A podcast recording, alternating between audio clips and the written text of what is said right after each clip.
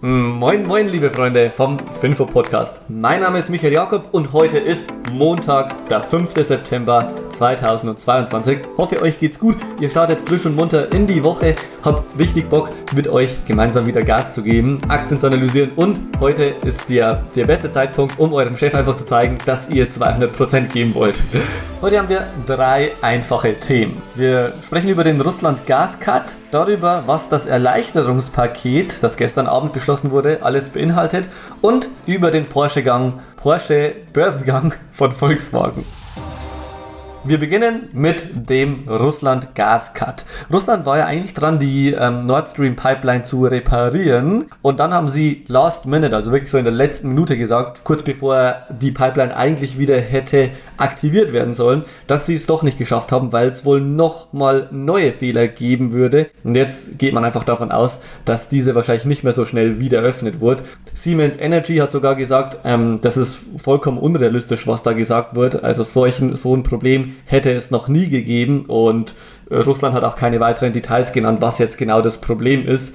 Deswegen ja, geht man davon aus, dass es einfach geplant ist. Auch die Europäische Union hat gesagt, dass das alles eine ja, Vertuschungstaktik ist und man einfach so ein, ja, ein böswilliger Vorwand, so hat die Europäische Union das Ganze bezeichnet. Und Deutschlands Gasspeicher sind aktuell 85% ähm, gefüllt. Und Experten sagen, dass selbst wenn die Gasspeicher zu 100% gefüllt werden, dann könnte es sein, dass es nicht genug wäre. Wenn die Gasspeicher von Deutschland nämlich zu 100% gefüllt ähm, wären, dann würde das Gas wahrscheinlich 2,5 Monate ausreichen. Das heißt, der Winter darf nicht länger als 2,5 Monate dauern und darf auch nicht deutlich härter oder kälter sein als so ein durchschnittlicher Winter. Und 2,5 Monate, das könnte klappen, könnte aber auch sehr knapp werden.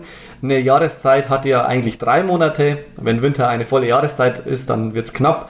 Tier Bros hat aber auch gesagt, das ist Professor in dem Bereich, dass man das schaffen könnte, indem man die Energie, den Energiekonsum in Deutschland um 3% senkt. Und die Bundesregierung hat auch nicht ausgeschlossen, dass es zu einer Rationierung kommen könnte, dass also jeder Privathaushalt und jede Firma nur noch ein bestimmtes Pensum an Energie, an Strom nutzen darf. Und die in der internationalen Community, gerade aus Amerika und auch den anderen europäischen Ländern, gibt es für Deutschland eine offensichtliche, einfache No-Brainer-Lösung, nämlich einfach die Atomkraftwerke, die dieses Jahr hätten abgeschaltet werden sollen, einfach nicht abschalten und die alten reaktivieren. Denn wenn man allein diese zwei Atomkraftwerke, die man eigentlich dieses Jahr abschalten wollte, nicht abschaltet, dann könnte man die Nachfrage ähm, oder dann müsste man die Nachfrage nur um 0,5% senken statt um 3%. Das heißt, das würde im Grunde das ganze Problem schon lösen, wenn man einfach, einfach diese zwei Atomkraftwerke dieses Jahr nicht abschaltet. Und ähm, die, ja, man geht davon aus, dass vermutlich das auch nicht mehr passieren wird. Allerdings ist sich die Politik und gerade die Politiker sind sich da gerade sehr, sehr, sehr, sehr unsicher, wie sie mit dem umgehen sollen, weil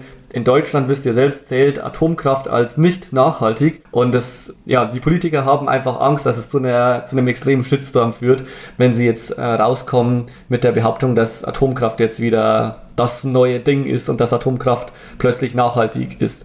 Wäre tatsächlich mal spannend, was da passieren würde, wie viele ähm, Personen da auf die Barrikaden gehen würde oder ob es ja, als das geringere Übel wahrgenommen wird im Vergleich zu einem Krieg, zu einem Russlandkrieg oder einer Diktatur. Und das sind so ein bisschen die zwei Sachen, die da entgegenstehen. Falls die äh, Nord Stream übrigens permanent gekappt wird, dann würde Deutschland über zwei andere Pipelines ähm, Gas beziehen. Ähm, zwar hauptsächlich immer noch von Russland, aber durch die zwei Pipelines. Eine geht durch die Ukraine, das heißt, die könnte Russland auch sehr einfach abdrehen. Und die andere Pipeline geht über die Türkei, über das Schwarze Meer, ähm, dann auch nach Deutschland. Und was bedeutet das jetzt für uns Privatanleger und privaten Haushalte? wahrscheinlich, dass Energiepreise weiterhin steigen und auch der Gaspreis am, ähm, ja, am Börsenmarkt weiterhin hoch ist insbesondere Unternehmen, die viel Energiekonsum haben, also zum Beispiel ähm, Chemieunternehmen, aber auch Schmelzereien, also Unternehmen, die Eisenerz ähm, ja, kaufen, das dann schmelzen, zum Beispiel Aluminium, die könnten davon besonders betroffen sein. Also im Grunde alle Konzerne, die viel Energie brauchen, das ist in der Regel das produzierende Gewerbe oder die Industrie. Und damit sind wir beim wahrscheinlich wichtigsten Thema des Tages, nämlich das Entlastungspaket. Das dritte, die dritte Runde für 65 Milliarden Euro bzw. 65 Milliarden US-Dollar ist größer als Paket 1 und 2 zusammen und soll die Bevölkerung erleichtern, entlasten um mit den steigenden Energiekosten besser umgehen zu können. Wir erinnern uns, was ja schon passiert ist. Es gab eine einmalige Pauschale für bestimmte Berufsgruppen. Es gab das 9-Euro-Ticket, das jetzt ähm, um ist seit letzten Monat und viele kleine andere Sachen. Und in diesem dritten Entlastungspaket gibt es auch viele, viele Sachen. Unsere Quelle war da tagesschau.de, kann ich jedem empfehlen. Tagesschau.de ist kostenlos. Anders als bei Handelsblatt oder Zeit oder FAZ kann man da alle Sachen sehr einfach lesen. Die haben das wirklich sehr gut zusammengefasst, was es alles gibt, was konkret. Das sind nämlich sehr, sehr viele einzelne individuelle Maßnahmen. Die wichtigsten stelle ich euch jetzt vor, aber die komplette Liste gibt es auf tagesschau.de wirklich eine Top-Quelle in dem Punkt. Die einzelnen Punkte sind unter anderem, es soll eine Strompreisbremse geben. Das heißt, Stromkonzerne dürfen Preise nicht beliebig anheben. Es soll ein sogenanntes Abschöpfen von Zufallsgewinnen geben. Das heißt, äh, Unternehmen, die von den steigenden Energie- und Gaspreisen besonders profitieren, dürfen nur bis zu einem bestimmten Limit Gewinne machen. Zum Beispiel 10 Millionen Euro Gewinn dieses Jahr. Alles andere drüber wird zwangs... Ähm, enteignet und geht zur Staatskasse und soll dann letztendlich der Gemeinschaft zugutekommen. Ich persönlich finde das ziemlich ähm, einen ziemlich krassen Eingriff in die Freiheit. Es wäre ja so, eigentlich könnte man das ja gleich ja noch bei Corona, bei den Corona-Gewinnern machen. Biontech wäre ja im Grunde auch ein Corona-Gewinner. Ähm, das ist es nicht eigentlich unfair, dass die da so viel Profit gemacht haben auf dem Rücken von allen anderen der Gesellschaft, genauso auch die Maskenhersteller und alle Softwarefirmen in Deutschland sollte man da nicht die Gewinne dieser Unternehmen, Unternehmen vielleicht bei 10 Millionen Euro ähm, ja, kappen und alles, was drüber hinaus gemacht wurde, dann sollte dann als Zwangsabgabe an den Staat gehen. Ähnlich ist es ja hier. Ich finde das tatsächlich einen ziemlich drastischen Eingriff. Und auch die anderen Maßnahmen sind eher Umverteilungsmaßnahmen als wirklich Wert. Ähm, ja, also es wird da kein Mehrwert generiert, sondern es ist eine Umverteilung. Die anderen Sachen sind zum Beispiel, dass das Kindergeld auf 18 Euro angehoben wird, der Kinderzuschlag auf 250 Euro im Monat, Stud Studenten bekommen einmalig 200 Euro, Rentner bekommen einmalig 300 Euro, ausbezahlt von der deutschen Rentenversicherung.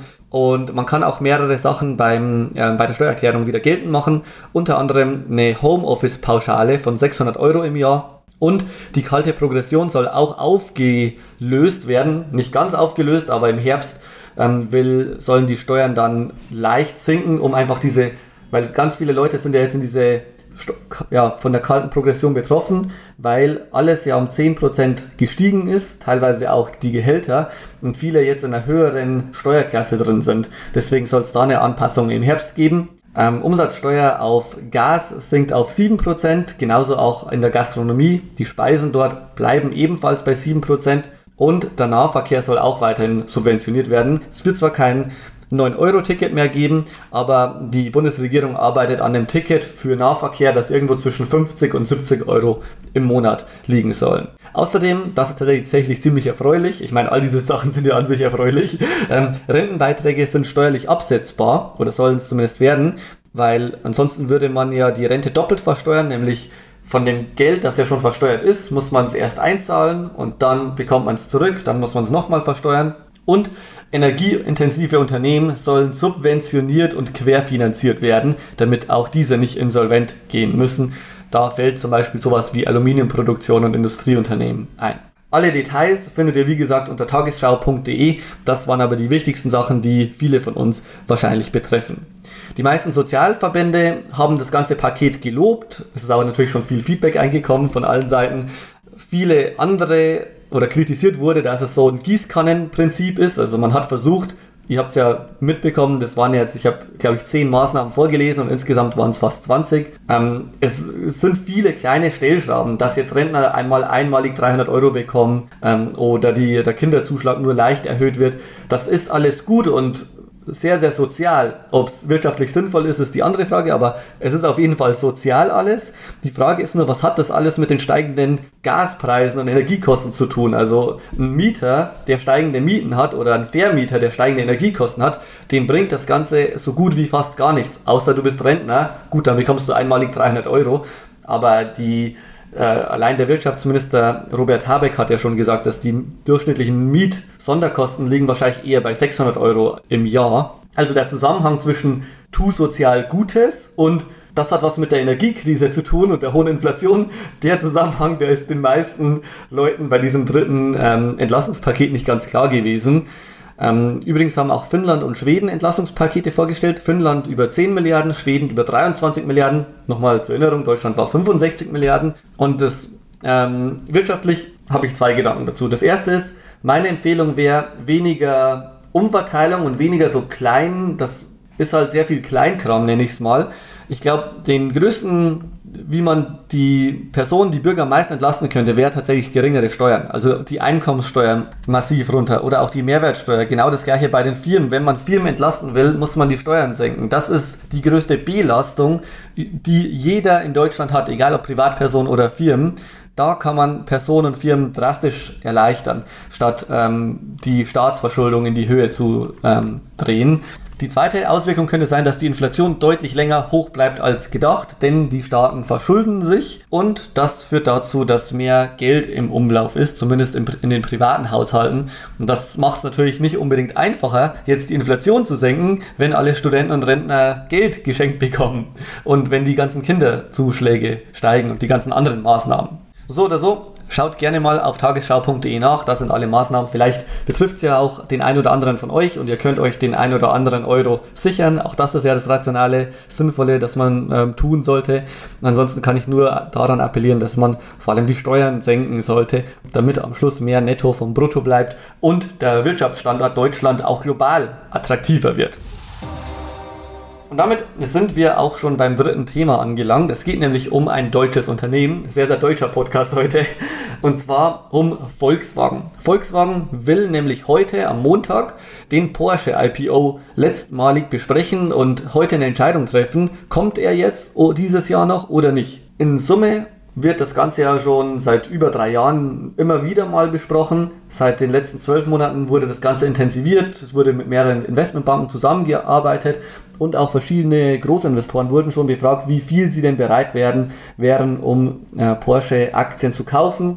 Und Jetzt ist die, jetzt will man sich entscheiden, ob man Anfang Oktober, also in knapp einem Monat, den Börsengang macht oder nicht. Außerdem werden 25% der Unternehmensanteile plus eine Aktie an die Peach-Milliardärsfamilie verkauft, denn ein großer Wunsch von denen war es einfach wieder mehr Kontrolle über das Unternehmen zu haben. Gleichzeitig wird die Bewertung von Porsche aktuell irgendwo zwischen 60 und 85 Milliarden US-Dollar angesetzt und sogar der Milliardär Bernard Arnault, also der Geschäftsführer von LVMH, dem größten Luxuskonglomerat der Welt, interessiert sich für Porsche und überlegt dort zu investieren. Genauso auch der Gründer von Red Bull und die Investmentgesellschaften T. Rowe Price und die QIA, hat man vielleicht schon mal gehört oder kann man sich merken, QIA, die drei Buchstaben, stehen für die Qatar Investment Authority, mittlerweile auch einer der größten globalen Investoren der Welt. Und wer vorab schon davon profitieren möchte oder das Ganze spielen möchte, der sollte wahrscheinlich in die Volkswagen-Aktie investieren,